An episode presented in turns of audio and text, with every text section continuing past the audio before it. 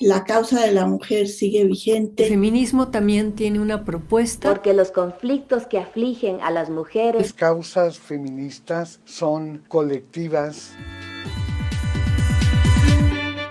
Voces del feminismo.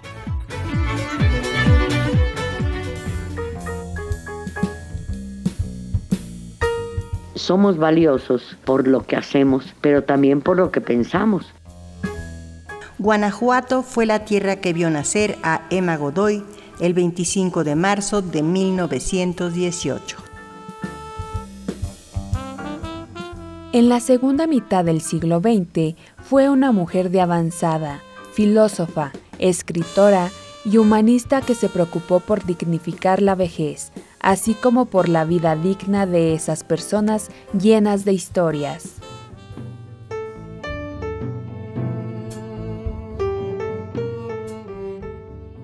Se recibió como maestra en lengua y literatura españolas.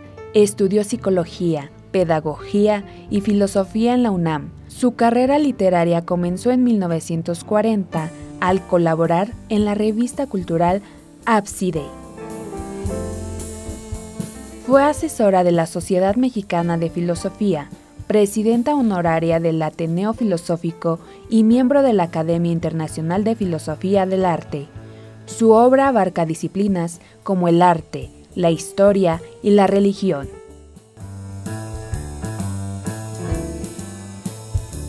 Fue reconocida por el gran aporte social de su iniciativa para crear el Instituto para las Personas Mayores y galardonada en 1979 con el Premio Internacional Sofía otorgado por el Ateneo Mexicano de Filosofía y con el premio Ocho Columnas de la Universidad Autónoma de Guadalajara. La filósofa falleció el 30 de julio de 1989. Sus restos fueron trasladados en 2006 de la catedral a la Rotonda de las Personas Ilustres.